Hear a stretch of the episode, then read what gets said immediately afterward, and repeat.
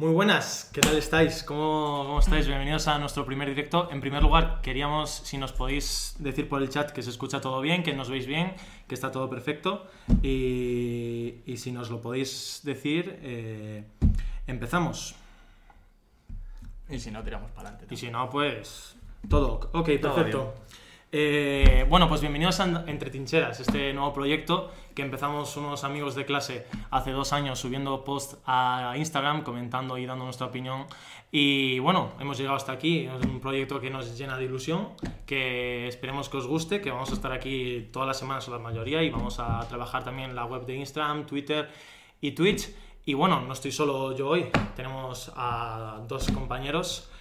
Eh, desde Tenerife, compañero y amigo Daniel Rodríguez, ¿qué tal estás? ¿Qué tal? Eh, bueno, eso sí, me llamo Daniel Rodríguez, eh, soy estudiante de tercero de políticas y bueno, yo generalmente me suelo centrar, no soy especialista en nada, pero me suelo centrar en el, el contexto internacional y un poco también el contexto histórico, es lo que más me suele interesar. Y nada, con muchas ganas de empezar esto, con muchas ganas de, de seguir adelante y de ver a, a dónde llegamos con esta iniciativa.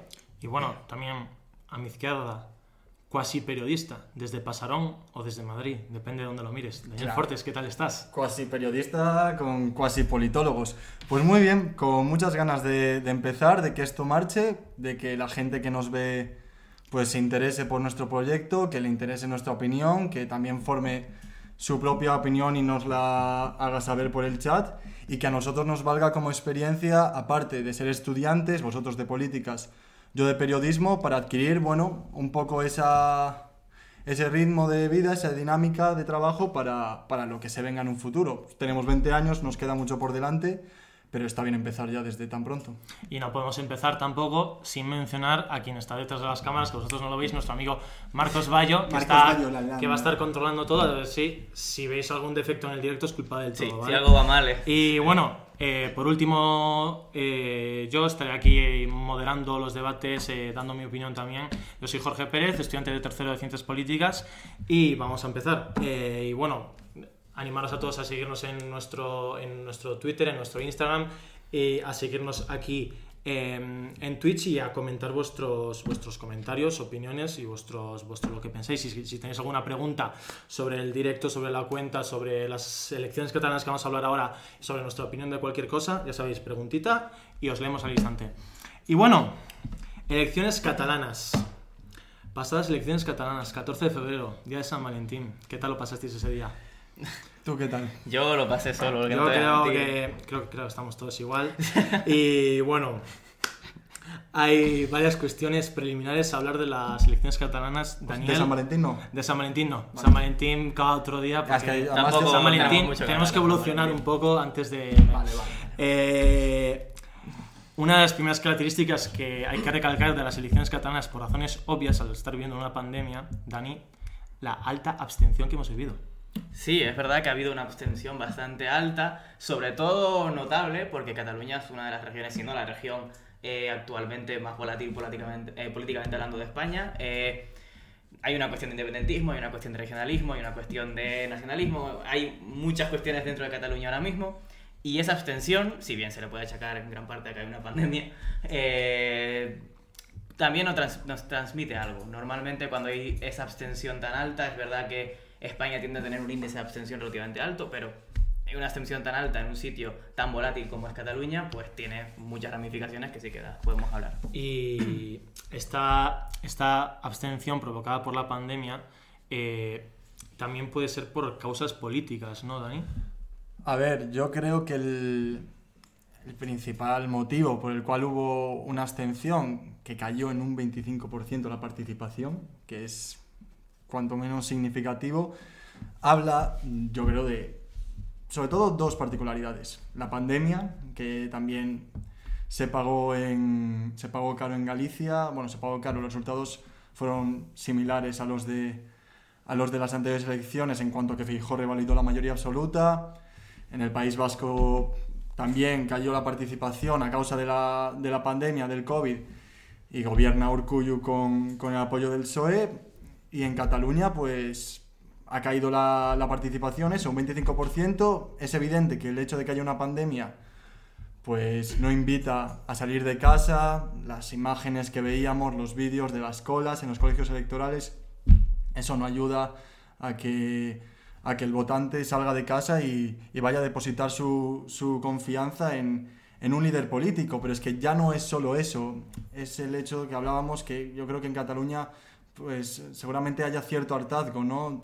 tanto de un polo como del otro. No sé si en clave en clave Cataluña podemos hablar de izquierda a derecha, sino más bien independentismo y nacionalismo, pero pero esos dos hechos son los que marcan un poco la abstención, el COVID y, y el hartazgo político. Ahora nos vamos a centrar en lo de las ideologías, vamos a analizar un poco los resultados electorales, pero sin antes mencionar eh, que vamos a dar la enhorabuena a los servicios sanitarios y a los servicios electorales, a todas las mesas y consejeros delegados que han actuado en, en las elecciones, ya que eh, se ha llevado con mucho éxito y, y no tenemos indicios de que haya habido un contagio. Además sabemos que nos están viendo, seguro.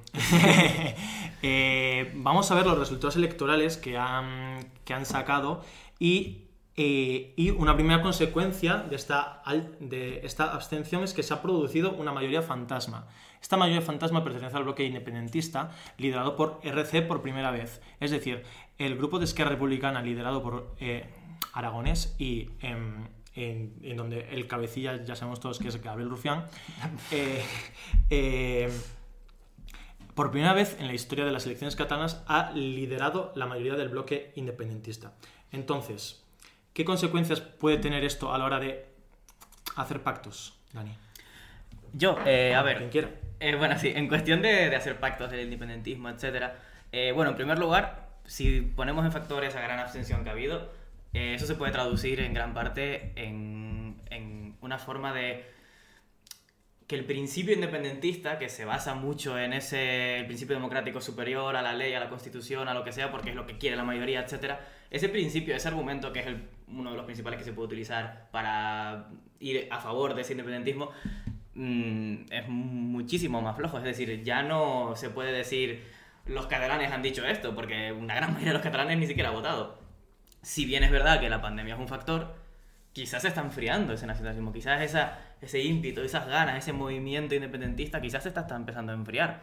No creo que se pueda decidir ya, no se puede decir, eso hay que esperar a más elecciones para ver qué pasa, pero sí es verdad que ha bajado, que uno de los principales argumentos que tienen los independentistas ha desaparecido y a pesar de que se formará un gobierno independentista, como ha habido hasta ahora, eh, es verdad que eh, los partidos constitucionalistas, sobre todo el PSOE, han sacado, bueno, el PSOE ha ganado, es decir, han, sacado un, porcentaje bastante importante. Obviamente no van a formar gobierno, pero es importante ver que ahora mismo está muy, muy dividida Cataluña. Sí, claro, es importante recalcar esto, que que, que en un sistema político parlamentario que tú ganes las elecciones no tiene nada que ver con que después gobiernes o no gobiernes. Le pasó a Ciudadanos hace cuatro años, si no recuerdo mal, eh, que Inés Arrimadas ganó las elecciones, pero luego eh, gobernó Quintora. Lo que, todo, lo que todo indicio muestra es que van a gobernar los independentistas, Esquerra Republicana y Junts per Cataluña, y que el PSOE hará esa función de oposición, eh, por así decirlo, constitucionalista, por una, una oposición que no que no, eh, que, no va, que no va por la independencia, ni mucho menos, y que no va por la idea de referéndum. Entonces... Es más, creo que eso lo comentaba Forte Es que, vamos a ver, yo creo que es distinto, ¿no? Que, que el partido más votado en Cataluña sea el PSOE, que el hecho de que fuera hace tres años Ciudadanos. Hmm. Ambos representan el, constitucionalismo, el constitucionalismo, representan pues esa parte de la población que, que no quiere la independencia y que vemos que aunque no forme una mayoría, pues al menos es el núcleo más votado, pero no creo que Ciudadanos vaya a cumplir esa función que...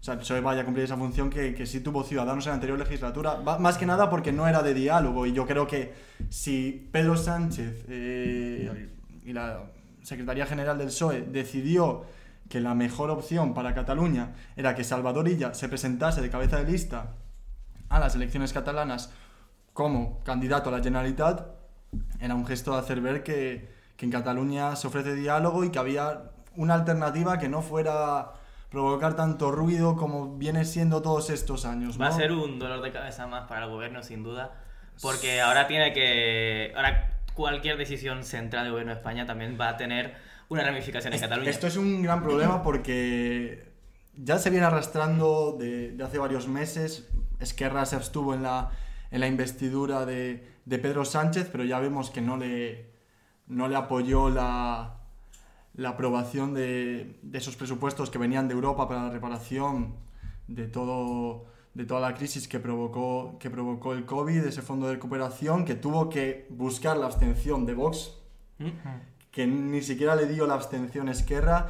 Vemos que ahí ya se hacía intuir que se venía una pre-campaña, antes de iniciar la propia campaña. ¿no? Sí, correcto, eso dices. Eh, ahora volvemos con lo de Salvadorilla y lo de que un ministro de Sanidad se vaya a unas elecciones autonómicas en plena pandemia, que eso es un debate que vamos a ir ahora, y vamos a, vamos a hablar más largo y tendido sobre el Partido Socialista. El Partido Socialista en 2014 sufrió una de sus mayores crisis en la historia de su existencia. Eh, todos sabemos que en ese... Bueno, fue peor el franquismo. Bueno, eh, pero un, una crisis del partido. Eh, había, había, había dos principales cabezas de lista en el 2014 que eran Pedro Sánchez y Eduardo Madina y que buscaban cada uno, eh, Pedro Sánchez más por la izquierda, Edu Madina más por el centro izquierda, por así decirlo, Más conservador. eh, más conservador que Pedro Sánchez, buscaban dos, dos líneas diferentes. Ahí empezó la crisis de verdad del Partido Socialista. Esta crisis podemos afirmar actualmente que se ha acabado. Actualmente el Partido Socialista eh, es el partido con mayor intención de voto de toda España. ¿Qué quiere decir esto de la intención de voto? Ahora nos, va, ahora nos lo va a explicar Dani, pero para, para así, a grandes rasgos, de que si cogemos a 100 personas, de esas 100 personas, la mayoría se van al menos pensar votar el Partido Socialista, porque es el, porque es el partido más volátil. Bueno, sí, es más o menos lo que, lo que nos explica Jorge. Eh, nosotros eh, en, en ciencia política eh, hemos dado bueno, distintos modelos, pero generalmente lo, lo más fácil es hacer una, una, una serie de preguntas a todos los españoles, intentar identificar, bueno, a todos, a una muestra de suficientemente grande de españoles como para construir una, una especie de gráfico de barras de donde está la mayor parte de la población ideológicamente hablando. La ideología pues se pone el 0 como la extrema izquierda y el 10 como la extrema derecha y dónde se encuentra esa población. Eh, en el caso de España, generalmente la población, bueno, casi todas las poblaciones se, se concentran entre el 3 y el 6. En España suele estar concentrada entre el, eh, más o menos entre el 4, el 5, ah, depende, pero suele estar entre el 4 y el 5. Y precisamente el partido que está en esa zona ideológica es el PSOE. El PSOE que en la izquierda tiene que competir con Podemos, que ya tiene un nicho bastante establecido, tiene una serie de votantes bastante establecidos, y a la derecha pues, con- tiene que competir con Ciudadanos, ahora Ciudadanos pues ya no, no. Pero ahora si no tiene competición Ciudadanos, ¿con quién tiene que competir? Con el PP, pues P- PSOE, PP, aceite, agua, no, no es una competencia extremadamente importante. Entonces sí, el PSOE es un partido comodín, es un partido que siempre está ahí, que siempre entra. Entonces, eh, pues solo por esa fuerza que tiene, eh, tiene una capacidad de ganar elecciones bastante importante. Y no solo eso, sino que, mm, bueno, todos, nuestra generación tiene Twitter, toda nuestra generación ve diariamente mm, muchísima crispación política, muchísimas críticas al gobierno, muchísimas, eh, etcétera, y da una perspectiva como de, que están todos los españoles enfadados con Pedro Sánchez, pues acaba de ganar unas elecciones Y lleva ganando seis elecciones. Que y ya, tampoco- y ha ganado seis elecciones, que, es importante. Que tampoco, queréis, eh, tampoco queremos que penséis que somos sanchistas. Nosotros desde la objetividad decimos simplemente que Pedro Sánchez actualmente es el, es el líder que más carisma tiene y el que, y, y el que más aprobación tiene por, por parte de la población. Son A su vez facts. también es el más criticado. Como criticado también es Salvador Illa. Bueno, vamos a ver, como para no que sea criticado. eh, Yo creo que aquí no hay mucho debate. Pero bueno. Quiero decir, se puede decir que la gestión fue mejor o peor. Desde mi punto de vista no es buena porque los datos son los que son. La vida en España a nivel social y tal y cual pues ha sido la que ha sido desde marzo. Podemos decir que, que la desescalada tuvo cierto grado de éxito, ¿no? Porque hasta agosto no tuvimos casi casos, dependiendo de la zona, ¿no? Pero en algunas regiones parecía por momentos que ni siquiera existía el COVID, que nos habíamos olvidado de la pandemia. Pero lo que ha venido desde entonces, pues ha sido un poco caos, muy poca comuni- comunicación con el resto de comunidades autónomas. Ha sido casi un sálvese quien pueda, una falta de comunicación también con, con, la, con la ciudadanía que veía las ruedas de prensa, no solo del ministro Illa, sino de Simón, y se notaba, yo creo, cierta preocupación porque un día aprobaban una cosa, al día siguiente prohibían dos, salías a la calle y ya no sabías si era la hora correcta para estar fuera de casa, estabas con amigos, no sabías si podías estar con ellos, salías dos kilómetros fuera de tu núcleo, igual estabas incumpliendo las reglas. Y lo interesante es que a pesar de todo eso, estas elecciones catalanas se pueden ver un poco como una especie de referéndum sobre la actuación del gobierno y ha ganado el PSOE. Es decir, ha ganado ella, ha ganado Es, el que que es, un poco, es un poco donde quería llegar a parar. Si ha hecho una gestión que no tiene un grado de aceptación tan grande en España, ya no voy a decir del bloque de la derecha, y Mm. no voy a decir lo del bloque parlamentario, sino de, sus, de los votantes de la derecha. Creo que por parte de la izquierda también ha sido bastante criticado. Y aún así ha sacado eh, los mejores resultados en Cataluña, pues igual habla un poco ¿no? de- del nivel que hay ahora en la, en la clase política, la- la- las pocas ganas que había de votar, la, parece que, que la gente va a, a votar al menos mal o, o igual se, se ha hecho una, un llamamiento a votar al, al señor al señorilla porque, porque era la única forma de hacer una oposición razonable o medianamente razonable al, al independentismo. Sí, o sea, yo creo que el problema está en que a nadie le gusta ir, ir a votar como llevamos haciendo durante desde hace desde, desde 2016 no sé cuántas elecciones llevamos, cuatro o cinco seguro. Joder, es que para, para no tener Eh, democracia... entonces, no tener democrática. Con Salvador Illa tenemos una, una doble moralidad. Tenemos la moralidad, que obviamente yo creo que a nadie le gusta que un ministro de Sanidad, que es la, que es la cabeza más representativa de una pandemia, en una pandemia es él quien manda más, es él quien dirige. Aunque él no tenga ni idea de medicina, es él quien dirige, es, es, el, quien, es quien implementa todas las políticas públicas que se hacen, todas las leyes, todo, todo. Se va a unas elecciones catalanas. Entonces aquí tenemos la otra parte de la moralidad.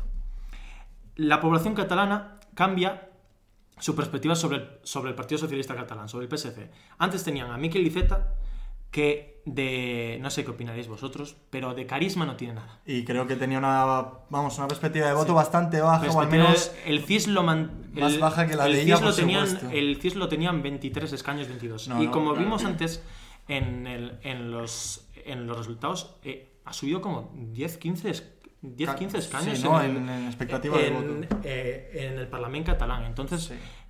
¿ante qué estamos? En que Salvador Illa da una imagen man- más institucional, más seria sobre la política, porque tiene ese bagaje detrás de estar al mando del ministro, o sea, al estar al mando del Ministerio de Sanidad, que no es poca cosa, No baila. no baila como Miguel Iceta, pero Pedro Sánchez sí que baila, ¿eh? Pedro Sánchez sí que baila. Sí, pero baila mejor que Iceta. Baila mejor que por eso las elecciones. Entonces, claro, ante qué nos encontramos, aunque es bueno para Cataluña que Salvador ya esté en la posición, pero es malo para España que se vaya la, la cabeza más la cabeza bueno, más malo para. España, pero al fin y al cabo un ministro de sanidad pues se puede cambiar siempre, ¿no? Es, todos los ministros son relativamente intercambiables, entonces como universitario si algo me he enseñado es que los ministerios a veces no se hacen nada. No, no.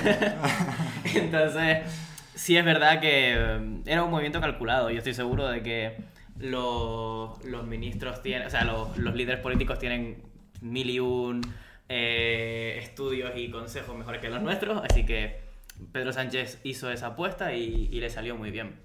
Y también que si ahora mismo eres constitucionalista, no me gusta mucho esa palabra, pero si estás en contra de la independencia de Cataluña, mm, tampoco tienes mucha elección. O te vas a la derecha, que eso ya es otra bestia es completamente distinta que la que hablaremos más adelante, pero...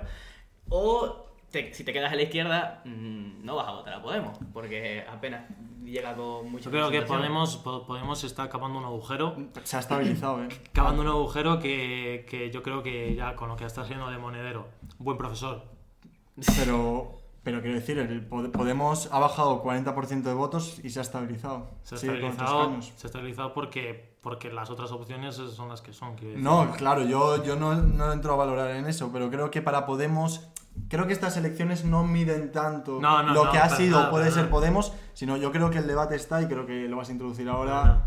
También, si soy Eh, un votante mm, no independentista y veo antes de las elecciones a, a Pablo Iglesias posicionarse casi no a favor del independentismo, pero tirando Sí, él siempre tuvo. él pues, sí, él siempre tuvo la idea. Oye, Él siempre tuvo la idea de que se puede hacer un referéndum y tal, que puede ser más o menos criticable. Luego están otros que dicen que hay que, que hay que hacer golpes de Estado en Cataluña, bueno, que, que hay que intervenir en Cataluña cada dos por tres. Entonces, hay que buscar en plan un poco de. un poco- hay que coger un poco de, las dos, de los dos extremos. Y en un extremo tenemos a la otra parte del Parlamento catalán, a la parte derecha. A una parte que se hundió y una parte que salió de la nada. Bueno, no salió de la nada porque se han quitado la careta, como decía el gran Gerard Piqué, que Pero el otro día no, han el perdido- otro día no se quitó la, la careta, la verdad. Han perdido 20 escaños, ¿no? Eh, La- el bloque de la derecha Hombre, nacionalista Ciudad- española, vaya. Ciudadanos pasó de ganar a ser el penúltimo. O sea, Sí, sí. Ciudadanos es, es un.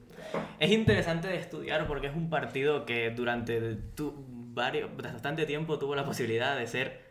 Estar en el gobierno de España. sí. Tuvo sí, esa posibilidad y ahora mismo es un partido que parece que no es más, existe. es más, yo creo que los votantes de Ciudadanos, eh, los votantes de Ciudadanos en aquellas elecciones, el abril 2019 puede ser cuando, eh, cuando El- ganó, esos sí, votantes 28 querían, querían, querían un gobierno de Ciudadanos y PSOE, lo querían ellos, pero preferían ellos antes que un gobierno eh, PSOE Unidas Podemos. Hombre, y eso fue Albert estoy Rivera. seguro. Bueno, yo, yo pienso que sí. Esto, eh, quiero decir, eh, seguro que los votantes de Ciudadanos preferían un gobierno de PSOE y Ciudadanos antes que un gobierno de, de PSOE y Podemos. Al final, si Albert, ¿de quién es la Rivera, si Albert Rivera tiene la vicepresidencia... Hombre, la culpa de que no se formara gobierno formando una mayoría PSOE y Ciudadanos, yo supongo que es el no a Sánchez. El no a Sánchez en las generales, el no a Sánchez en las autonómicas, en las locales... Jugó quiero con una decir- estrategia muy, muy, muy agresiva. Jugó con y- una estrategia muy agresiva que al principio le, le valió porque, vamos a ver, que sacó Sí, pero cuando tienes la 57 misma escaños, estrategia de agresividad que Vox y el PP y básicamente toda la derecha, No, pero te el- estás metiendo en un, en un berenjenal Sí. y además de que estabas ya gobernando Andalucía con la derecha. Es Es, que- decir, Es que el problema está en que Ciudadanos... sería tiene- partido veleta ya, pero Claro, demasiado. el Ciudadanos tenía una posición clarísima, que era la posición de formar, formar gobierno con el Partido Socialista. Mm, Nadie sabe quién no quiso, quién quiso. Entonces, eh, Albert Rivera se convocaron las segundas elecciones en noviembre de 2019 y Albert Rivera hizo una estrategia, yo creo que es la peor estrategia de la historia de la democracia en España, que es que es no se sabe, no se sabe qué ha hecho. No se sabe qué ha hecho. No se sabe, no se sabe cómo un partido pasa de 57 a 10 escaños. Y superado por Esquerra Republicana. También te digo que Ciudadanos viene de una era distinta, de más moderación, de más centro político. Y eh, con la llegada de Vox, un poco se ha, extrema- se ha extremado un poco la, la- la política, ¿no? O sea, Pedro Sánchez se parece bastante a Zapatero, pero si lo comparamos con, bueno, Rubalcaba, por un ejemplo, eh, es una persona mucho más de izquierda. Sí, sí, sí. Eh, el PSOE se ha hecho de izquierda, Podemos empezó de izquierda. Eh, el PP, con Pablo Casado, se ha movido a la derecha. Eh, Vox ha surgido con derecha, se ha extremado todo. Y Ciudadanos, que se supone que es un partido de centro, centro-derecha, etcétera, se ha quedado un poco sin saber qué hacer, porque encima fue con una estrategia de la derecha a unas elecciones en vez de con una estrategia de centro. Ese es el problema. La estrategia, yo creo que la estrategia era sobre todo cuando ve esos resultados en los que se quedan nueve escaños de- del PP de Casado y que podría ser hasta vicepresidente del gobierno con Pedro Sánchez, mejorar esas relaciones con la bolsa, con el IBEX tal, con las grandes fortunas, pues intentó darle el sorpaso al PP, ser el gran partido de la derecha en una crisis bastante grave del PP en la que pierde la mitad de sus escaños, la mitad de su representación en el, en el Congreso y en seis meses pues le pasa factura y, y dimite. Tiene que dimitir porque pierde le, cincu- pasó casi 50 factura, le escaños. pasó factura y dimitió. Y no creéis, esto es un debate que abro, que al PP le está pasando lo mismo. Bueno, se ha cambiado de Génova, eso ya es un Se paso... de- Se ha cambiado de Génova, Ah, Ya pero, lo tenemos el PP al lado de casa. pero bueno, para que para quien no lo sepa, el PP ha perdido las elecciones en Cataluña de una manera vergonzosa. De una manera que nadie se explica cómo. Han puesto a un tío ahí que yo no sé si alguien lo conocía, yo no tenía ni idea de quién era. A mí no me La verdad es que no tenía ni idea. Y en vez de poner a, a una cara conocida, no, no te sé decir nombres ahora porque la verdad es que el PP tiene muy pocas caras conocidas solo también. Pero yo que sé, poner a, a- a alguien con carisma, a alguien que te sepa hacer una buena oposición, una buena... Sí, por ejemplo, creo- a Ra- Ra- Raúl Albiol, el alcalde de Badalona. Y lo sobre- puedes poner. Bueno, y sobre todo no llevar a Ayuso y a Casado a Cataluña. Ya. ¿Sabes qué pasa? Creo que el PP, o sea, como Pedro Sánchez tuvo una guerra civil en el PSOE hace un par de años, eh, cuando Pablo Casado llegó al PP no ha, no ha financiado el poder. Yo creo, el PP, o sea, el PSOE es un partido mucho más bombástico que si hay problemas dentro se va a notar. Además, yo creo que el Pero el PP es callado. El PSOE ha encontrado un poco su sitio en el centro izquierda, pero que no se, va no se va a mover de ahí. Yo creo que el PSOE ya ha escogido a Pablo, Igle- Sí. a, Pablo Iglesias, a Podemos. No sé si estará encantado o desencantado con Pablo Iglesias. Desde Eso luego después. no le está dejando una, una legislatura muy tranquila, pero Comentan en el chat, por Pero- ejemplo, comentan en el chat, por ejemplo, que el Partido Popular buena posición hace, otra cosa no, pero oposición es lo único que hace. Oposición es lo único que hace porque no puede gobernar, quiero decir, en plan, Pero, no puede hacer bueno. otra cosa. hay oposición y oposición. Eh, Oposición oposición, por ejemplo. Actualmente el Partido Popular solo tiene eh, el reino, por así decirlo, en Galicia. y, ni Nosotros no siquiera, somos y ni siquiera es un rey y ni si- fiel y a- ni siquiera- al emperador. Pero no quiero- es ni siquiera quiero Silva decir, Casado. a Yo ver, recuerdo, bueno, sí. El tú. PP tiene. Casado tiene tres victorias que si lo analizas realmente no son victorias. Tiene eh, a Feijóo, que evidentemente yo no sé si ha casado esto, para Casado es bueno o no.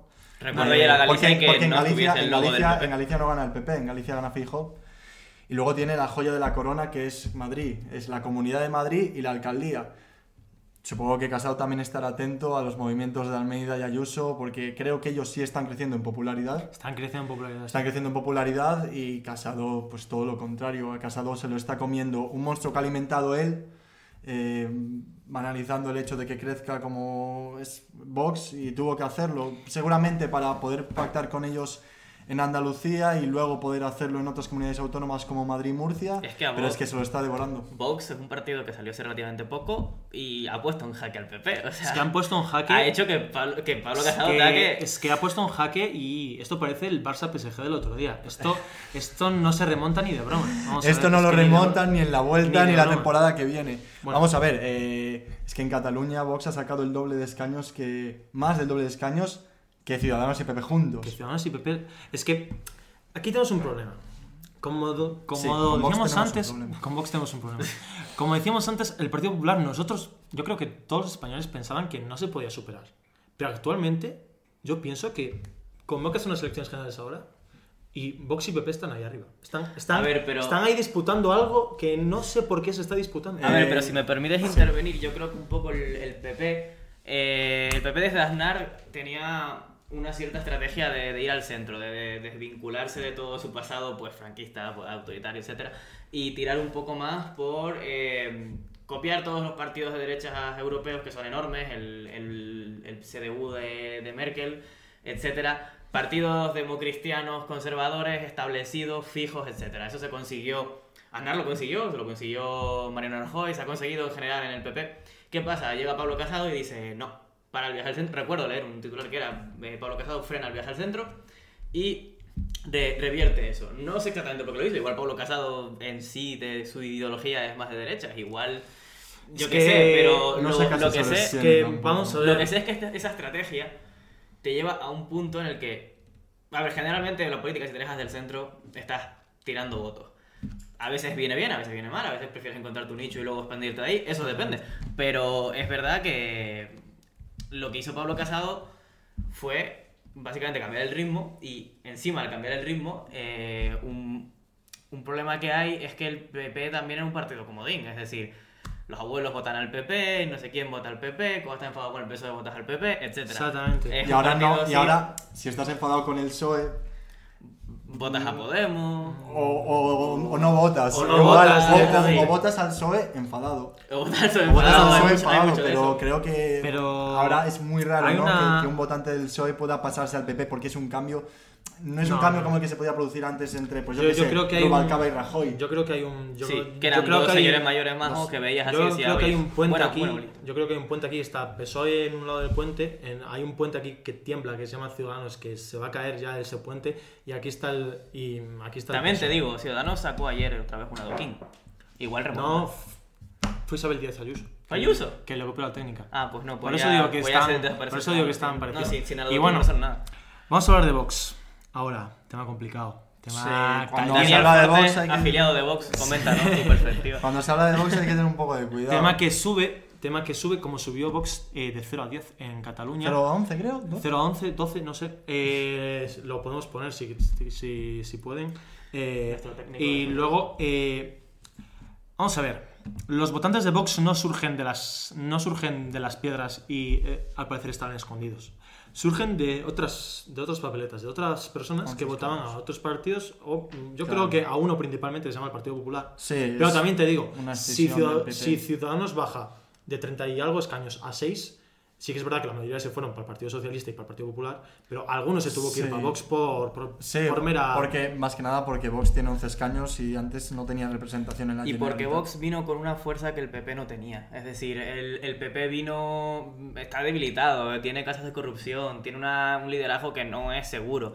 Y Vox llega unificado, y llega con fuerza, y llega con. Además, llega con un. un, un, un esto electoral, no, no me acuerdo la palabra ahora mismo, pero. Un discurso electoral. pues. Sí, un discurso y un plan electoral y un, y un esto de, de- que era básicamente contra 100, 101 puntos, algo, algo de eso. No sé. No me acuerdo, pero básicamente una lista, oye, queremos esto, España, grande otra vez. Es, sí, es el sencillo, discurso, es, el ¿eh? discurso que, que llega cuando hay un problema en Cataluña y llega a Ciudadanos y no lo resuelve.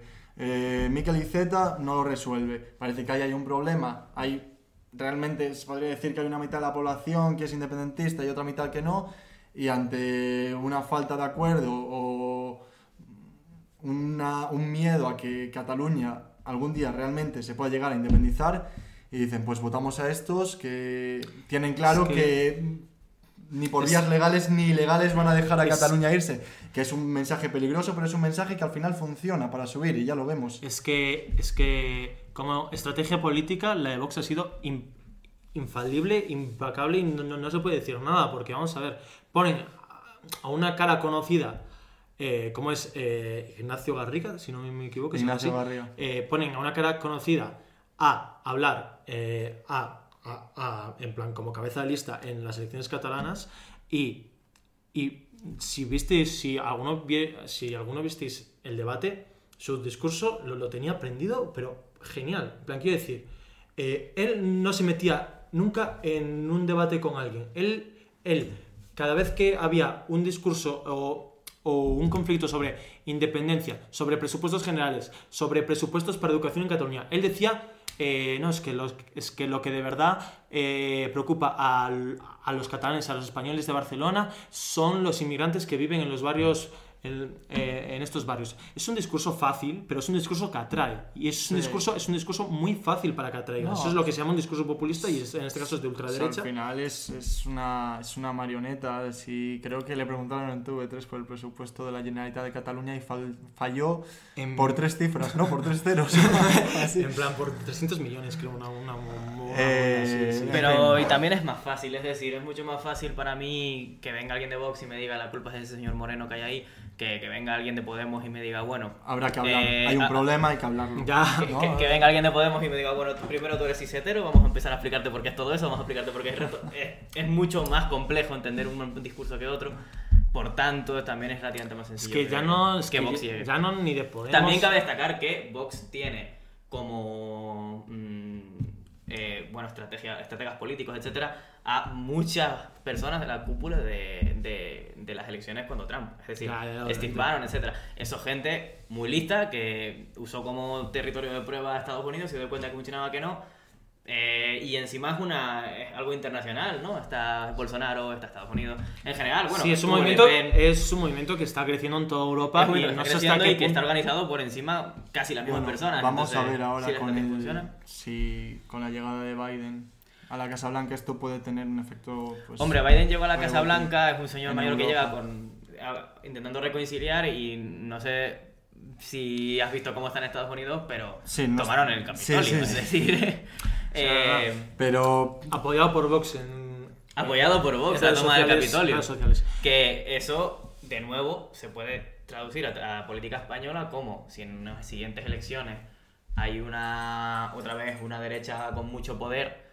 Si ahora mismo en Estados Unidos, bueno, que ya no se ha hecho, así que ya no va a hacerse, pero si no se responde con fuerza a esa toma del Capitolio, en Estados Unidos, o sea, en, en- España puede perfectamente verse un reflejo de eso. Es decir, obviamente es difícil, pero se puede ver una situación en la que también partidarios de derecha, etcétera, no creo que tomen el Congreso, pero sí hagan una, un gesto de poder de esa manera. Sí, entonces, pues relacionando por esto, nos preguntan en el chat, Raúl Novelle, ¿qué tal?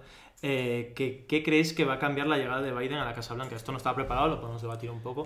Yo, sinceramente, si es mi opinión, yo creo que va a cambiar en el discurso, va a cambiar en la, en la opinión internacional que se tiene sobre Estados Unidos. Va, yo creo que se va a relajar un poco. Es, es, está, por ver, está por ver la influencia internacional en guerras, en, en, en, en, objetivos como es derrotar al, derrotar al terrorismo y bajar esa crispación que existe en Estados Unidos que se, que se traduce a, a toda Europa prácticamente porque es... También cabe destacar que Biden ha mantenido, por ejemplo, los aranceles a productos españoles. Ayer. Sí, sí, sí, sí, sí, sí, claro. Eh, que yo principalmente no creo que vaya a ser un cambio en o sea, como de Obama a como de Obama a Trump. Como, eh, puede ser un cambio, puede ser un cambio de imagen más que, más que institucional. Puede ser, pues, al final un reflejo de lo que de lo que es un gobierno, de lo que parece ser un gobierno, lo que puede llegar a ser la sociedad, rebajar la crispación, mejorar relaciones internacionales. Veremos cómo cómo fluye su relación con China también, eso es importante. A ver, cabe destacar que internamente hablando, obviamente Estados Unidos, pues ese Biden, llegando tiene, tiene mucho significado, pero externamente hablando, sobre todo para intentar quedarnos en eso que gira un poco más alrededor de España, etc., eh, cabe destacar que Europa, sobre todo, bueno, con Obama y desde siempre, lo que ha hecho ha sido relajarse mucho, dejar que Estados Unidos tome un poco el control de la OTAN y el control de ser policía internacional como por, no puede parecer bien o mal, pero ese es su papel. es decir, eh, el liberalismo se nutre con sangre de, de americanos. Sí. Y, y algo que, que, es importante tener en cuenta eso es que Trump lo paró. O sea, no lo paró completamente, obviamente, pero eh, no metió ninguna guerra nueva, no, o sea, hubo en total una, una bajada de, de, esas de ese intervencionismo estadounidense, que por un lado se mira bien, pero por otro lado, sobre todo como nosotros como europeos, lo miramos un poco como que cuando no hay un hegemón en las relaciones internacionales, otro surge. Es decir, esto no es una cuestión de que si Estados Unidos se centra más en sus ciudadanos, todo va a ir mejor. Seguramente llegue China y haya una, una guerra de, de, tres potencias, que si algo nos dice la historia es que normalmente cuando hay más de una superpotencia suelen, los conflictos suelen ser peores. Entonces, actualmente, actualmente podemos, eh, esto de manera objetiva, no porque nosotros seamos trampistas y no... Y no, no, no, no, Y no, en absoluto. Y no tenemos rasgos de hacerlo Donald Trump ha mejorado la economía de Estados Unidos. Ha subido su PIB, su Producto Interior Bruto, eh, se ha reducido el paro de, en números bastante, bastante buenos, que nadie se lo esperaba, pero así También es... fácil reducir el paro cuando lo ha subido mucho por una crisis de coronavirus. Exactamente, también. Eh, entonces, algo, algo importante es que si Joe Biden va a seguir esa técnica de Trump de seguir sin meterse en unas guerras, sin seguir siendo, sin seguir eh, mostrando ese rechazo a China, a, a, Corea del Norte, bueno, Corea del Norte tiene rechazo a los países, objetivamente, pero ese rechazo a que vengan productos de fuera, a que, a que, a, que los productos de Estados Unidos salgan, a ese sorpaso de iPhone a Huawei, ese, ese mm. conflicto. A ver, esto está un poco más fuera de, de, la, de la discusión. TikTok. TikTok. esto es un poco más fuera de la discusión, pero sí es verdad que Estados Unidos durante, el 80, bueno, durante toda su existencia, pero sobre todo 80, 90, 2000, la cosa que predicó es liberalismo para todos. Si establecemos un régimen liberal en Irak, eh, a la larga la gente querrá democracia porque el liberalismo trae la democracia, etc. Que, oye, en aquella época pues era un discurso relativamente bueno, porque es lo que había pasado, entre comillas, históricamente, ¿no? En Revolución Francesa, liberal tal, pues democracia. Entonces, esa, ese discurso eh, lo mantuvo hasta que se dio cuenta de que país como China, que tiene, no sé, no sé exactamente la población de China, pero una barbaridad, que tiene una barbaridad, que puede producir una barbaridad más y que encima tiene un gobierno autoritario que permite organizar esa producción de una manera mucho más fuerte, le gana. Y China le gana. Eh, hay muchos otros países que tienen esa capacidad de ganarle en 1393 y, no, 90, eso, gracias. Y cuando, cuando gana, o sea, cuando cuando las reglas que tú has puesto no sirven para que tú te mantengas en, el, en, la, en lo más alto, hay algo que, que, no encaja. Entonces, Trump representaba un poco también eso, esa, esa forma de pensar de, vale, hay que cambiar las reglas del juego porque no están ganando. Y, y si bien es verdad que, obviamente, en cuanto a estándar de vida, pues no se puede comparar China con Estados Unidos, ¿no? Pero en cuanto a poder bruto y, capacidad bruta de, de producción y de, y de monopolio y de subir a un hegemón, China tiene muchísimos más, más cartas que Estados Unidos. Sí, el- nos preguntan por el chat qué liberalismo veis en Estados Unidos con eh, la Reserva Federal, que es la Fed, eh, modificando los tipos de cambio cada semana prácticamente. Es una pregunta, Claro, claro, un- a ver, es una es pregunta un poco específica que, eh, que, bueno, eh, contestéis A ver, yo, pues, bueno, no, si queréis contestar no, yo no, hablo sí. Vale. Eh, a ver, obviamente no es un liberalismo puro, ¿no? No es, no es el liberalismo francés idealista, eh, obviamente no lo es. Es el neoliberalismo que tiene que ver con el liberalismo lo que tiene el comunismo. O sea, no, no es, es una ideología nueva, es una diferencia, es una diferenciación. Eh, pero sí es verdad que ese discurso, esa, esa base liberal, entre comillas, de, de libertades individuales, de propiedad privada, etcétera, se mantiene. Es verdad que, de nuevo, como, como han explicado, Obviamente, sis- obviamente, sistema liberal puro en el mundo no hay ninguno, pero yo creo que se asemeja más a un. O sea, la Reserva Federal, o sea, es verdad que cambia los tipos mm, de cambio en Estados Unidos porque es la que controla todo el sistema monetario del país. Pero claro, o sea, eh, eh, yo creo que un país que ha tenido la evolución que ha tenido Estados Unidos con todas las, con todas las crisis que ha tenido eh, y, y la trascendencia que tiene en el mundo es importante. es importante que se controle un poco esa economía y bueno, igual obviamente no es un liberalismo puro, pero bueno, en- eh, o sea, los propios liberales dicen que, o sea, Suiza, Estados Unidos y creo que son los países liberales por excelencia. Pero eso es, ver. pero es otro debate más importante. Es más importante, pero sí, es verdad que hoy en día liberalismo significa prevalencia del rico, ¿no? En gran parte, sobre todo neoliberalismo. Pero al fin y al cabo es el liberalismo que tenemos, es lo que, lo que hay que trabajar. No nos queda ningún régimen liberal puro como era yo qué sé, la Revolución Francesa, sí, sí, como era... sí, eh, tendremos seguramente mm, eh, o sea, en, otro episodio más, más debates sobre Sí, el liberalismo. claro. Sí, hay más cosas de las que Porque prácticamente no nos hemos preparado, no nos hemos preparado tantas eh, eh, tan bien este, este asunto. Eh, como os iba diciendo, eh, bueno, si queréis seguir preguntando en el chat. eh, Pero sí. bueno, seguro que hay más cosas que debatir. Estábamos en el PP y en Cataluña, ¿no? Hemos nos hemos de- venido, nos Pero hemos hay más. aquí. Hoy tenemos más cosas de las que hablar, muchas más. Bueno, muchas más Eh, tampoco. vale, nos pregunta Velasco Croqueta. Volviendo al tema de las elecciones catalanas, ¿a qué creéis que se debe la gran cate- La hemos, eh, la hemos dicho al principio de. La hemos dicho, es- Sí. No estabas conectado, no estabas conectado. Hay que pero estar bueno, atento porque que es te un, poco, es un poco la abstención y la crispación política que hay. Y bueno, eh, Pablo Hasél. ¿Cómo lo vemos? A ver, bueno, para empezar, yo creo que Pablo Hasél no nos cae bien a ninguno. Bueno, Pero creo que también hay que saber distinguir la opinión personal que tenemos hacia, en este caso, un rapero, un artista, de la que, de la que tenemos, pues, respecto a- al código penal y, y sobre que este señor vaya a la cárcel. Al final, hay, una, hay un hecho que se está produciendo que es, Dicen la, que es un criminal por aquí. es la mentira de... hombre, se va, criminal es la cárcel, ¿no? se va, se, va a la, se va a la cárcel por injurias a la corona. A ver, No. tampoco. No, tampoco No, no, es se eso. va a la cárcel por No es enaltecimiento del terrorismo. Se Eso va es a el la chistecito cárcel, fácil, Se va a la el cárcel por injurias a la corona y enaltecimiento del terrorismo. Que está feo. Está feo. Está feo. Está feo. Es más, tenía, es más, tenía aquí una. Es más, tenía aquí. A ver, eh, creo que, que eso también lo, lo hablé yo con, con Fortes hoy, eh, cuando estábamos haciendo Sí, las pruebas. creo que es la primera vez que estábamos de acuerdo en algo. Sí, raro, es raro que estemos de No nos cae bien, pero creemos no que nos no cae bien. A ver, creo que, creo que toda persona, ya sea, bueno, a ver si eres de Vox igual no, pero si eres del PP, si eres ciudadano, si eres de PSOE y si eres de Podemos, creo que todos consideramos estas leyes pues bastante desfasadas, ¿no? Bastante antiguas. Y si bien orgánicamente con el tiempo, si bien ahora con la crispación que hay, yo creo que estas leyes se van a cambiar. Yo creo que no hay una mayoría ni una minoría lo suficientemente grande en España como para ir en contra de que esas leyes ya están un poco bastante anticuadas. Vamos a ver. ¿qué- Entonces, creo que es un...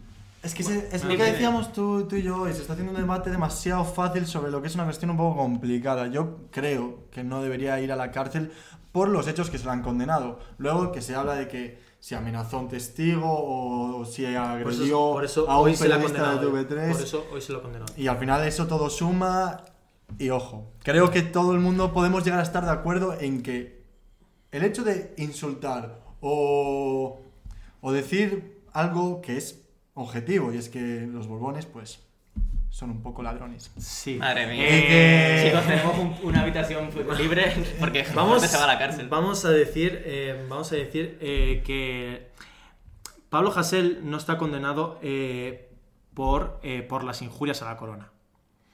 Pablo Hasél está, con- está condenado por enaltecimiento al está eh, condenado por enaltecimiento al terrorismo por amenazas a un periodista, puede ser. No sé si me Creo lo que era agresión a un periodista de TV3 y, y amenazas a un... Vale, perfecto, A- perfecto, amenazas perfecto. a un- Me lo acaban de comentar aquí por eh, testigo, ¿no? amenazar por condenas previas por agresión a periodistas de, de TV3 por un miembro del jurado Sí, sí. y, Y amenazar a un testigo. y- y amenazar a un testigo. Quiero- Entonces, Vamos a ver, Vamos- el punto es, ¿debería ir Hasél a la cárcel si siguen, si siguen saliendo y lo siguen condenando por estos hechos? Pues evidentemente, porque ya no es una condena de dos años, puede ser de cuatro, de cinco, de seis, los que sean. Lo que se debate es si la primera condena puede ser motivo para que una persona, en este caso este rapero, entre en prisión. Vale. ¿Hasta, hasta, dónde, ¿Hasta qué punto está la libertad de es justo, lo, justo, los- justo lo que nos acaba de preguntar en el chat, eh, que ¿dónde pondríamos el límite de libertad de expresión? Pero antes... Este tema es súper Pero complicado. antes, quería, antes quería decir las frases por las que se le condenó a Pablo Hasél. eh, como uno se plantea si poner bombas o subir al escenario. Será un honor que me llamen terrorista. Muerte a la élite capitalista. Muerte. Vamos a ver. Las injurias a la corona en un reino es normal que estén penalizadas. No- bueno, No nos parece que era normal. ninguno, creo. Normal, en plan, Pero que penalizadas, la penalizadas con una multa, penalizadas con una multa, penalizadas con una multa, ahora te dejo hablar, penalizadas con una multa, eh, bajo mi punto de vista yo creo que es entendible, no que, yo no lo estoy justificando, pero penalizadas con una multa sí. Enaltecimiento del terrorismo yo, ahí ya me, ahí, ahí me chocas, ahí ya A no me ver, vale la multa, ahí ya esta no me vale es la multa. Esta Estás- es la cuestión y vamos de vuelta a... Bueno, si quieres hablar tú, habla tú. A ver, eh, no es lo mismo hacer un meeting en También un enaltecimiento del terrorismo que escribirlo en una, en una canción. El otro día en Place... Bueno, llamar canción a eso también. En una can- bueno, sí, a ver, yo no he escuchado en mi vida a Pablo Hasél, la verdad. Eh, Elizabeth Duval en Place decía que sobre el tema este de los de los youtubers que se iban a Andorra Que para no vamos a pagar los hoy impuestos. tema. Hoy no vamos a tocar ese tema, porque si no no acabamos.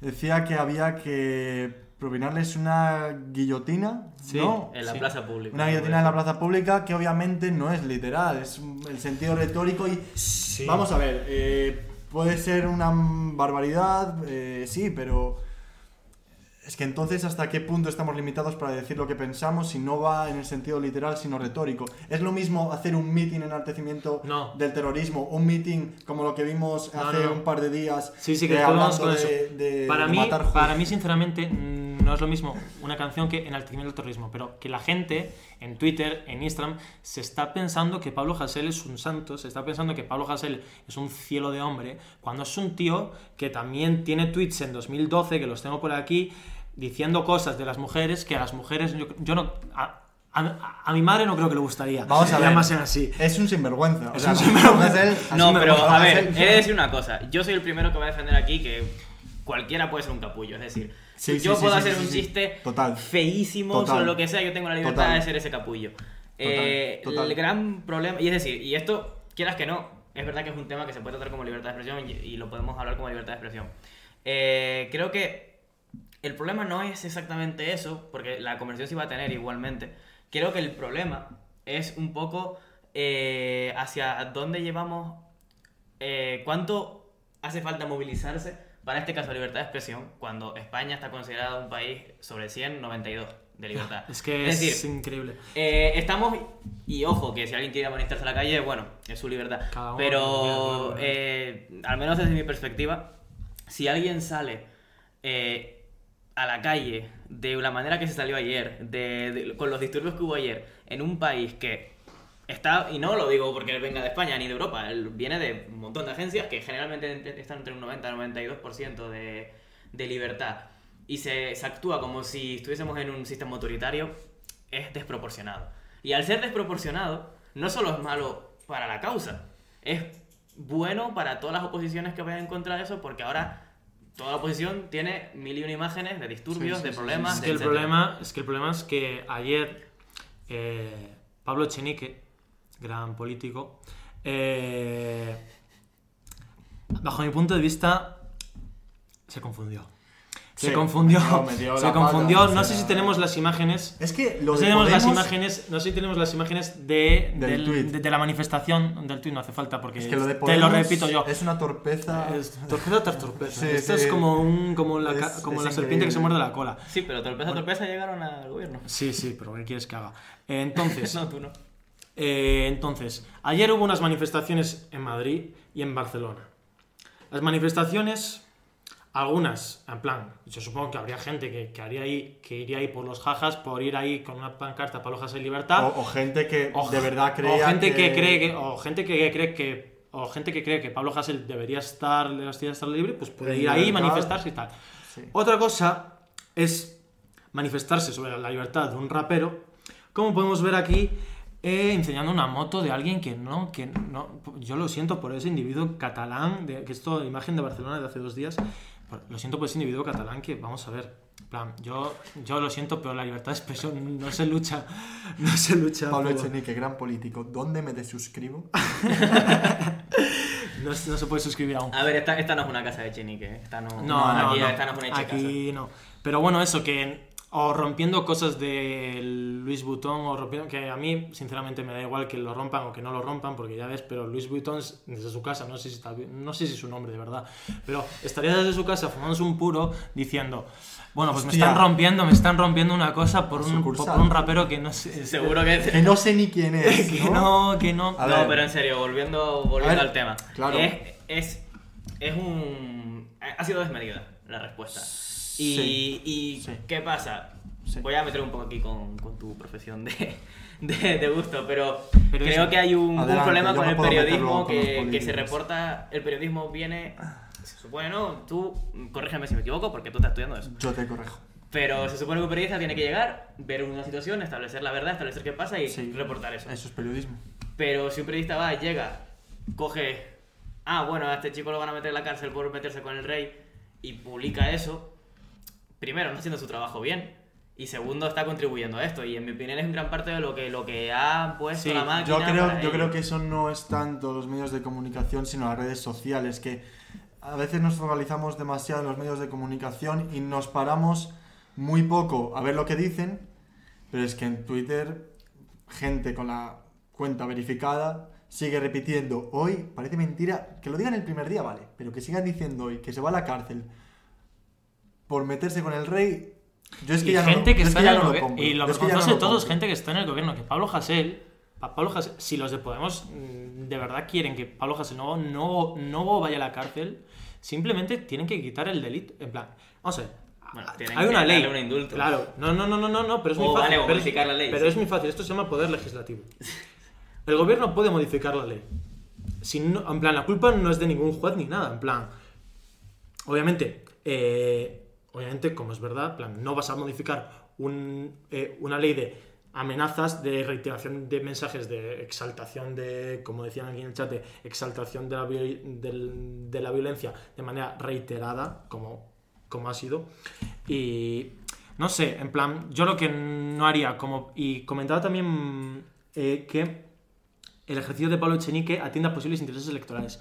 Pues si tú quieres perder votos, sí. En plan, quiero decir. No, si- pero es si verdad tú que como parti- si están así de crispados, si tú de verdad piensas, si tú, si yo solo leo titulares y gente en Twitter, que se lamento decirlo, pero es como mucha gente toma sus noticias, yo, yo incluido a veces, porque no me apetece poner mal el artículo, pero si tú tomas tu información de eso, tú crees que hay un chico que se está yendo a la cárcel por meterse con el rey, y tú lees luego el, el tweet de Chinique y tú dices, este señor le está defendiendo. Entonces, eso es efectivo. ¿Sabes cuál es el problema? Dime. que la gente se cree que este señor se va por meterse con el rey, se está yendo a la cárcel por otra cosa y la gente no se está centrando en que es un debate interesante hablar sobre si enaltece- enaltecer el terrorismo en canciones es motivo de ir a la cárcel o no. ¿Y tú crees que ese debate se podría tener en la situación que tenemos en España ahora mismo? Para mí, motivo de ir a la cárcel Yo creo igual que, no es. yo Para- creo que, que hablar se puede hablar de todo. Vamos, sí, o sea, yo hablar puedo hablar con quien quieras. Sí, pero hablar sí, pero hablar Pero- en un sentido claro. político de poner ahí a Es los la- partidos es que el- principales y que lo hablen. Hombre, por Twitter no lo vas a hacer. Es que, ¿sabes cuál No, es el Twitter problema? no, por ¿Sabes, a debate. ser- ¿Sabes cuál es el problema? Que, que los partidos políticos cada vez dirigen más su discurso a las redes sociales. Porque es más fácil sacar un titular Y el cual engancha a tus, vo- a tus Sí, sí, votantes. sí. Y esto, y esto tiene que ver con que nosotros estamos aquí por algo, para fomentar el pensamiento crítico, para fomentar esto de que tenemos que pensar por, por nosotros solos y que y no leer un tuit y ya decir "Eh, También es No verdad que eso es difícil. no Yo si soy una Entonces, persona... seguirnos y- si, soy una, per- si nos seguís, pues mejor. Las pero, cosas como son. Pero, pero también, si soy una persona que no me interesa política, que no estoy. Nosotros porque estudiamos esto y Forte por, porque, yo qué sé, tiene un, problema, porque- tiene un problema en la cabeza que hace que le gusta la política. Pero. Pero si tú eres una persona que quiere ir a su trabajo, que está, que mira en Twitter así un poco lo- lo- lo- los títulos que hayan, pues normal, o sea, creo que esa persona no tiene culpa de, de lo que lee y la información que tiene en la cabeza. O sea, sí, quizás deberías tener más, más pensamiento crítico, vale. Pero eso a alguien que está todo el día trabajando, alguien que no. o que simplemente no le da la gana. Sí, ¿sabes? a ver, la verdad es que Creo que hay una, una eh, responsabilidad que tiene el periodismo Sí. muy importante. No me quiero volver a meter contigo, pero una, una responsabilidad que tiene el periodismo que igual ahora es mismo, ahora como- mismo no se está cumpliendo. Sí, a ver, es que ayer en la manifestación que habría 203, 300 personas, ¿cuántos años cotizados tenían esas personas? Pero eso Bueno, yo, te- yo importa. tengo cero, amigo. O sea, Importa, que yo ahí, importa. ahí- yo ahí Eso no importa, eso no Yo importa. tengo Vale, cero. están diciendo cosas interesantes por el chat. Mario eh, nos está diciendo, el ejercicio de Pablo Echenique atiende a posibles intereses electorales. Lo que él piensa es que gente de, vota- que es votante de Podemos, cuando la gente sale por un descontento que ha ganado el propio Podemos. Puede que hubiera eh, votantes, pero no es la mayoría. Sin embargo, con el discurso de Oida Ayuso se gana absolutamente toda la gente que vive en el distrito centro. Eh, Esto es lo que estamos hablando, que, que los políticos hablan en gran parte en, pues, en clave electoral, en clave Hombre, lo que quieren escuchar, siempre. lo que quieren escuchar sus Eso sí. sus, sus votantes. Igual Echenique estaba viendo las imágenes por la calle y también lo horrorizaban, pero saben que si Podemos está bajando y va a ser el único partido dentro de, ese, de, esos, dentro de esos grandes partidos que va a apoyar un poco pues que haya una protesta en las calles porque ven injusto, porque sus votantes ven injusto que Pablo Hasél ingrese en prisión, pues lo va a hacer. Y lo hace Echenique que como ya está desgastada su figura, pues qué más da. No, Sí. no lo pueden odiar más. Y los de- bueno, y bueno, los que comenta en el chat. Comentan en el chat que no se puede equiparar la situación de Pablo Hasél con la que, y ahora vamos a hablar de el mensaje de Isabel Peralta, Vale. eh, una chica de 18 años, que bueno, es nostálgica de un régimen alemán, porque ya porque del español tampoco, de un régimen alemán de los es años muy 20. interesante. Es que hablar de esto es, Muy interesante. es interesante y es incómodo porque a mí me provoca dolor de cabeza ver que, ¿Qué? que, que hay, A ver, ver a esta gente diciendo el, el A ver, judío es el cosa. enemigo, eh, eh, como, como si hu- hubiera razas, como si fuéramos distintos. A mí, eh, Da pereza. da pereza, pereza, da pereza da pereza y, y da y da pena. miedo. y Da pereza, pero hay que hablarlo Obviamente porque hay que hablarlo, eh, un normalmente, generalmente, eh, se- bueno, desde que salió Vox y tal, se les ha puesto mucho la etiqueta de fascismo, ¿no? Sí. ¿Y qué pasa ahora? ¿Qué problema hay? ¿Qué ahora llega un fascismo y dice, hostia, Ahora ahora no llega la misma etiqueta. ahora un de dice- Vox". fascismo peor.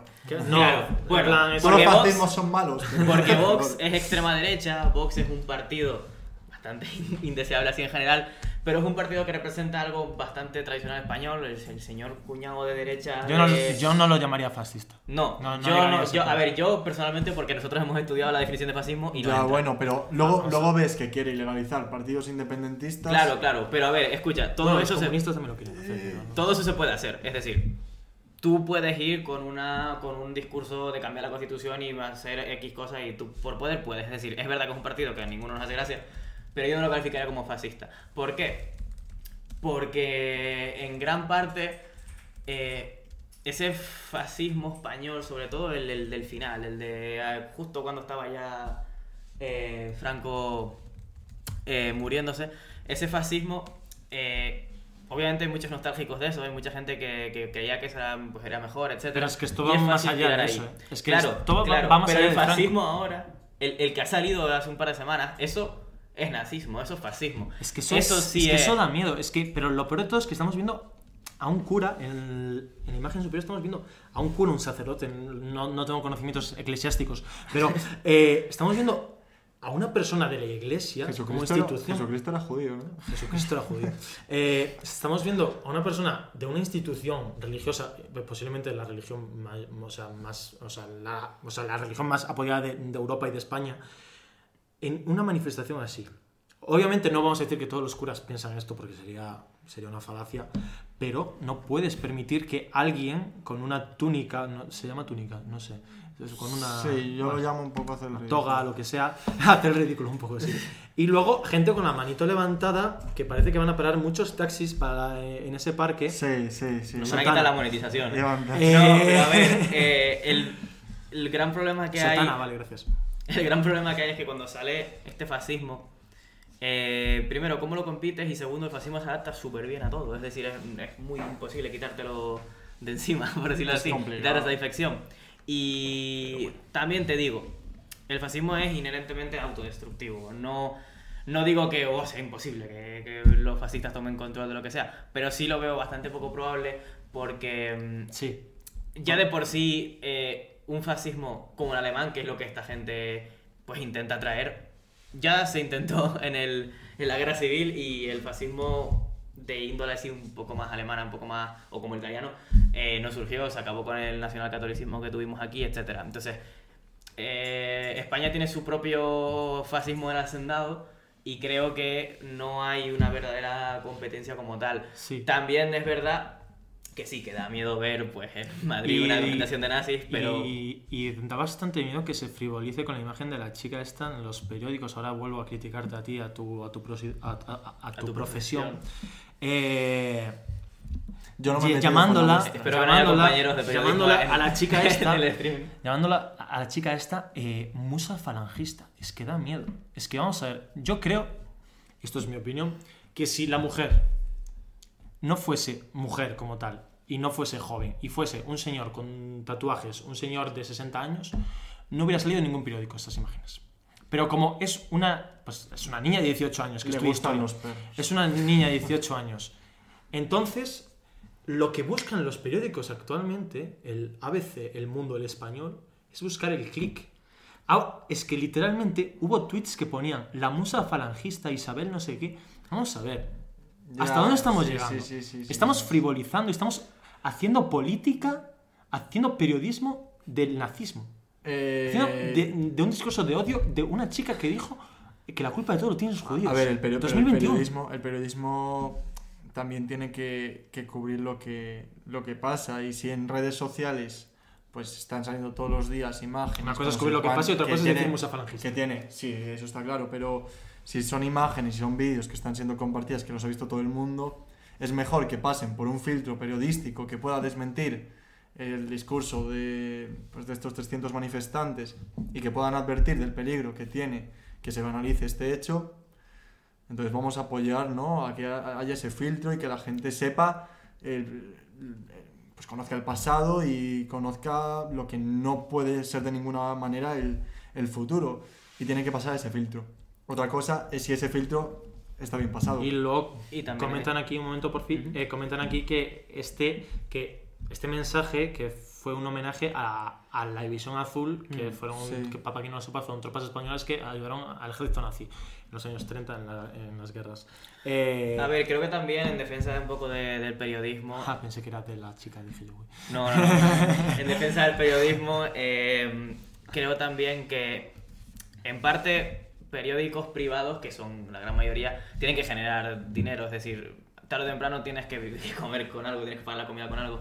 Y se sabe que vende. Se sabe que vende muchísimo más eh, la musa fascista que, yo qué sé, eh, Ya, ya. este, un está perrito claro. mono. Bueno, un perrito mono también vende, pero Sí está claro, en plan... se sabe que vende, es decir, se sabe que vas a tener más clics, que vas a tener más personas. Es que nosotros, por ejemplo, es que lo acaban de decir en el chat, nosotros pensamos que el falangismo era un meme, en plan, ¿quién no se acuerda del mítico meme del señor? Soy En el, Soy eh, falangista. en el Valle de Yo soy José Antonio. ¿no? En el Valle de los, de los Caídos di- diciendo que es falangista, pues joder, no, nosotros lo pensamos que eran, De requete. que eran cuatro gatos. Entonces es como... Sí, son 300 mínimo. Y entonces aquí preguntan, Eh, ¿existen límites para esta libertad de expresión? ¿Podemos cancelar esto? ¿Podemos prohibir esto? Bueno, lo primero ¿Qué hacemos? nos pregunta Ah. Ángela, nos pregunta Ángela que claro, es que en el mundo que dieron la entrevista, tú en el mundo no puedes acceder a, a su, pues a una entrevista, a un contenido si no, Es que no, es que- si no pagas. Es que claro en botella, macho. Si no pagas. Claro. ¿Existen límites para la libertad de expresión? Buah, es que este- aquí, aquí discutimos por aquí, yo creo que no es, es un tema complicado. Yo, yo siempre he defendido que la libertad de cualquier tipo acaba donde restrinjas la, la libertad que se merecen otros y los derechos básicos de, de otras personas. Eh, Para mí es- la libertad de es expresión acaba pero- cuando se incita al odio y se enaltece este tipo de regímenes, dice Di Saulo. Pero bueno, a ver. A ver, para mí, y yo soy creo que el más radical aquí, eh, la libertad de expresión es y absoluta. Es decir, Yo creo que también. eh, si tú ahora escuchas a un nazi hablar, tú tienes la educación, tú, has, tú tienes la capacidad de decir, vale, este tío es un normal, voy a, Sí, voy a alejarme de esta persona. La gente que hay ahí, muchas de las personas que hay ahí, es gente que o el sistema educativo, o la sociedad, o su eh, socialización primaria, que serían pues sus padres, su familia, etcétera, le han fallado, le han sido incapaz de inculcar eso y ha caído ahí. Entonces, no estoy diciendo que, oh, los nazis son víctimas. No, no estoy diciendo tampoco nada de eso. Pero sí he de decir que eh, en vez de intentar hablar de, "Uh, vamos a limitar y restringir esto, deberíamos hablar un poco de, más de, vamos a informar de Sí, esto. es que- Yo no sé, eh, porque yo estudié en un, en un sistema alemán, yo no sé cómo funciona en España. Pero a mí... Hombre, en un sistema alemán, si no se fomenta ya. Claro, eh, yo, claro. yo te describo, yo Esto- cuando entré a secundaria, que todavía era un crío, lo primero que hice con mis profesores, mi profesora de historia, fue llevarnos a, a una clase y ponernos eh, imágenes horribles que tengo grabadas en mi mente de- del holocausto. Que esta gente niega el holocausto. Claro, así de, yo, Niega el holocausto. Pero esta es la cosa, yo no sé cómo se estudia en España, no, no tengo ni idea. Pero lo que yo me refiero es que en el sistema que yo estudié, de frente, cuando tenía la edad Sí, impresionable, oye, esto es el fascismo. Aquí se es estudia, aquí se estudia en historia en cuarto de la ESO se empieza a tocar el tema del holocausto, pero bueno, yo creo que la mayoría de gente ya sabe lo que es en segundo o tercero de la ESO. Pero no solo el holocausto, Y sino lo de los cunetas en España. Dicen aquí algo, dicen algo aquí interesante. Hay libertad de expresión para decir lo que quieras, obvio. Pero yo también tengo la libertad de criticarte si dices tonterías. Hombre, Claro, claro. creo que- Solo faltaría. eso o sea, claro, eso yo creo que eso es un poco la clave de todo. Ahora no vas a restringir que alguien no, no diga algo que piensa y, y lo suelta por la boca. ¿Qué haces? ¿Le pones un bozal? Pues Claro, hombre, en plan, es complicado. también, comenta también que pu- puedes criticarme siempre y cuando no me insultes o no me faltes el respeto. Vamos a ver, si tu opinión me insulta a mí, sea, quiero decir, por ejemplo, o sea, si, si yo fuese judío y la señora esta me viene y me dice que los judíos son la culpa de todo, pues permíteme, de- permíteme insultarte, que me banean de Twitch, pero, ¿sabes? O sea, quiero decir, obviamente, en plan, obviamente, También yo creo que la libertad de expresión va desde que tú pienses algo que no sea, o sea, pu- puede ser malo para alguien. Obviamente, yo sí, Claro. yo sí pienso que los bajitos eh, tendrían que tener menos de- derechos sociales, pues eh, No, es peor para mí que, o Pero sea, es- también, para también mí. puedes defender, también, puedes defender, media. también puedes defender un sistema económico el cual favorezca más a unos sectores. Que sí, que da otros. igual que seas liberal que Pero, no sé qué. chicos, creo que lo, lo importante es esto. No es lo mismo decir, si yo, por ejemplo, ahora mi opinión es, eh, los gallegos están llevando todos los pulpos, ¿no? Si yo digo eso, es una opinión, es una gilipollez, ¿no? Pero es una opinión. Es que Pero si yo digo, pero si yo ¿no? digo, Jorge, tú te has llevado todos los pulpos y te insulto y me meto contigo, eso sí es un delito, pero porque te estoy atacando a ti. Si yo ataco a lo- los gallegos, obviamente es, obviamente es un insulto, obviamente te sientes mal por ello, obviamente eso. Me puedes decir que soy gilipollas, etcétera. Que somos una raza superior, es normal que nos insultes. Sí, Bueno, eso- Porque está en el norte. No, pero en serio, eh, se puede. Hay, un, hay una diferencia, ¿no? Y obviamente decir, oye, los judíos XXX, vale, lo que sea. Claro. Pero eso, o sea, está mal. Pero porque también hemos evolucionado como sociedad y ya no somos tan homogéneos. Y ya no se ofende solo a un, in- a un colectivo, sino a los individuos. Eso es lo que decías cuando Pero como individuo por parte de un colectivo, creo que también tienes que tener en cuenta que tus derechos individuales no se aplican a tu colectivo. Es decir, un colectivo no tiene los mismos derechos que tiene un, un individuo. Legalmente, constitucionalmente, etc. Entonces, no se puede juzgar de la misma manera. Estoy intentando también un poco de pues, el abogado del diablo porque es verdad que esta es una posición difícil en la que estar. ¿no? Bueno, Defender el, un poco abogado, el abogado tendrá que defender al santo y al diablo también. O sea, ese es su, pero su oficio. no pero eso es lo que lo que yo veo un poco que es verdad que la libertad de expresión según para mí no tiene límites en plan mi límite es cuando te metes con un individuo cuando tú vas a un individuo haces su vida más difícil le insultas dañas su honor etcétera porque esos son derechos que están en la constitución pero es verdad que a pesar de que a todos yo creo que nos parece una, una- una un- mal.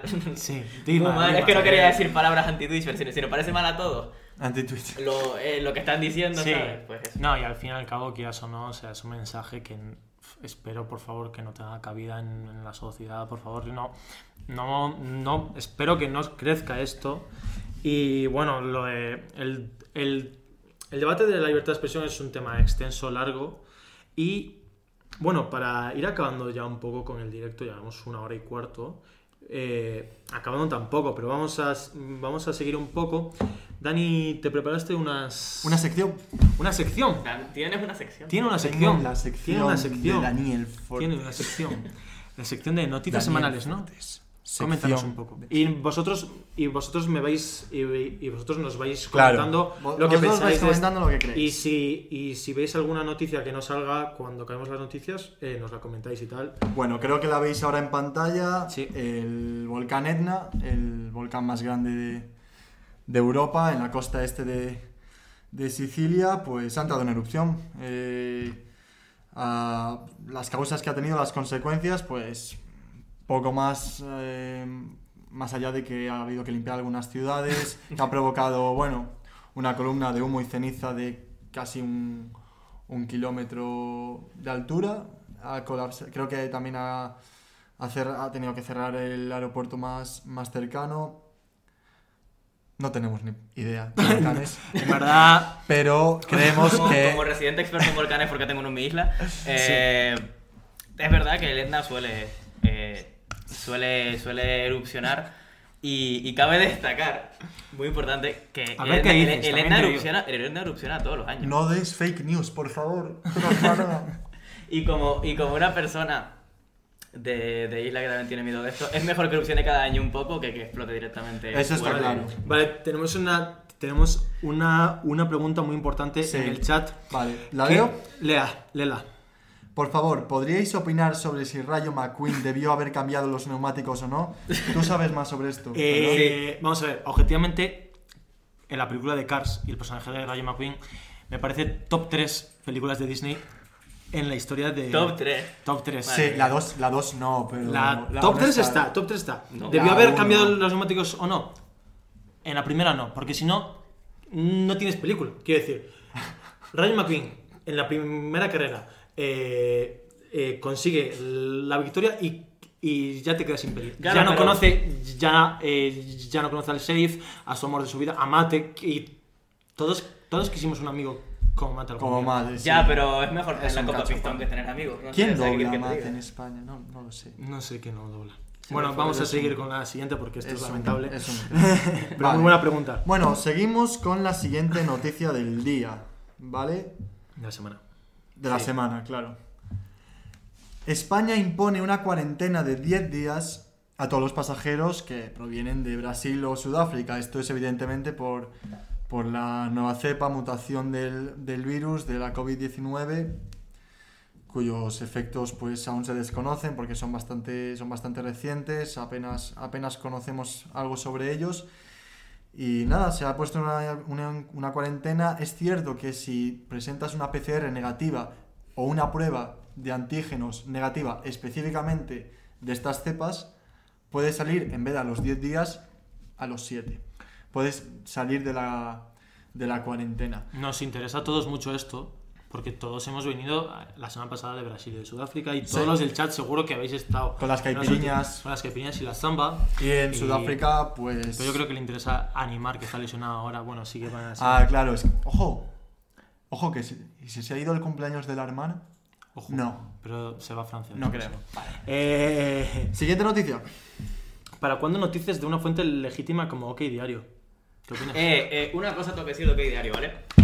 Los mejores cócteles y las mejores recetas vienen de OK Diario. Si no, preguntan a ellos dos. Cada vez que cocino, miro si la receta está en OK Sí. Diario y es increíble. Yo no sé. Yo no sé Noticias- qué- noticias yo no sé fiables qué, no, pero- los San Francisco de OK Diario son buenísimos. Y si no, lo pueden verificar ellos porque los han probado. Bueno, Eh, pero escucha que sorprendentemente tenemos preguntas sobre lo de la cepa. Vale, cuarentena a los que vienen de Brasil y Sudáfrica, pero si hacen escala en terceros países también. Pues Guillermo Suárez, no te lo sé decir, amigo. plan, yo de verdad. si hacen escala en, en otros... Sí, por ejemplo, imagínate ¿En si vas, países? si vas de, Bra- de Sao Paulo a París y luego a España. Sí, porque tú tienes que, que quedarte en cuarentena si estás en España si provienes de...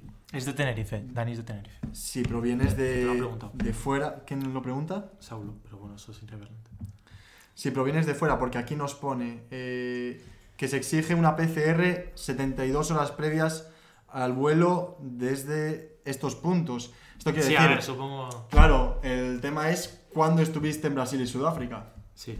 Si hiciste una escala pequeña en París, pues obviamente te la van a pedir. Si tenemos oyentes de Brasil y Sudáfrica que nos inviten, hacemos un, Sí, un por favor, por favor. ahí.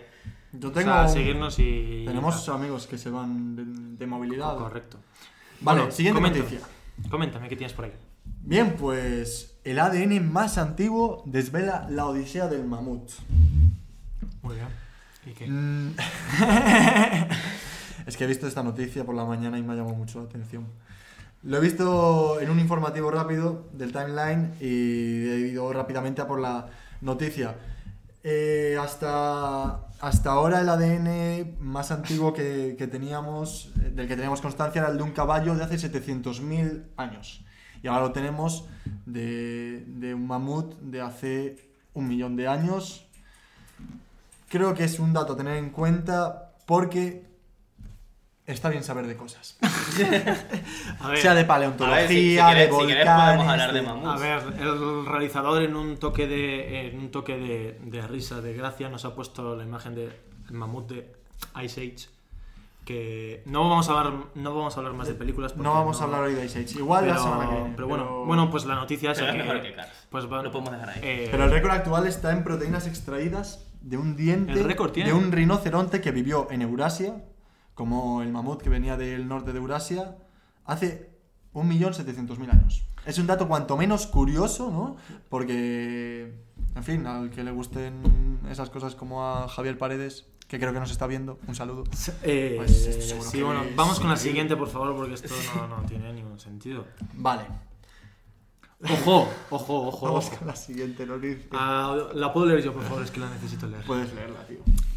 Ayuso muestra en la Asamblea de Madrid un adoquín lanzado a la policía durante los disturbios. ¿Van a seguir apoyando a esta gentuza? Es que se está marcando un Albert Rivera. en Vamos a ver, vamos a ver, Eh, si le funciona. vamos a ver. Sí, Albert a Albert Rivera, Rivera le funcionó. Bueno, ya- Albert Rivera, Albert Rivera actualmente tiene pareja, pero yo creo que le ha prestado el, yo creo que le ha yo creo que le ha prestado el adoquín. Eh, Mm, Igual es de los incidentes de ayer. Igual, oye, salió ayer a las 8 de, hoy a- a las 8 de la mañana. No, si te afilias al. adoquín de la si calle y lo llevó derecha, a te la ah, vale. Está. Ah, está vale, la- pues Pero resolvemos la duda. A mí lo que me pone nervioso es que si una estrategia de comunicación política se prueba que sale mal, ¿por qué sigues? Porque En a ella, yo creo que a ella le está funcionando. Sí. ¿Está funcionando? Sí, sí, sí. sí. Hombre, es que, hombre, es que te mira con esa cara de. Sí, sí. Te mira con esa cara de miedo. Con A ver, una la eh, mano y cuidado, sí, sí, eh. a Rufián le funciona llevar una impresora, es decir. Sí, también es verdad. Sí, si funciona, claro, es funciona. que tampoco es lo mismo Díaz Ayuso que Albert Rivera. No, No. diferentes. Ah, ¿Dicen algo por el chat sobre esto? No, la verdad, ¿Hay fandom muy de poca- Ayuso? no, no hay ¿No fandom de- Ayuso en el chat? Madre Vale. Muy poca Pues participación Vamos ahora con la última noticia. Y con esto creo que vamos a cerrar ya el programa. Sí. Cuéntame, ¿qué tienes por ahí? Mi noticia favorita del día. Esto es idea de él. Bueno, cuéntame. Visto en Callao el 14 de febrero de este año, ¿eh? el pasado domingo creo que fue, San Valentín, nosotros lo pasamos en amor y compañía, porque no hay nada más bonito que una buena amistad. Eh, claro, esto es lo que le contaría yo al señor que está ahí escuchando historias de amor gratis. No, si, si ese señor tu- estuvieses tú cerca y contases todas tus historias de amor, estaría bastante aburrido. Aburrido no, joder, yo tengo bastantes por cosas eso, que por eso, porque ¿eh? estaría bastantes horas, acapararía, Yo- sí, sí. el, creo, creo el que, mercado. creo que me cobraría a partir de cierta hora. Podéis poco. comentar en el chat Te si los derechos del libro. Podéis comentar en el chat alguna historia de amor que hayáis vivido o si vosotros hablaríais hablaríais con el señor eh, muy educadamente. No sé si es el señor de la izquierda o el, de Yo la derecha. creo, yo creo, vamos a ver, vamos a analizar la imagen, vamos a analizar ¿Qué la opinan de imagen. Vamos a anali- analizar la imagen. Vale.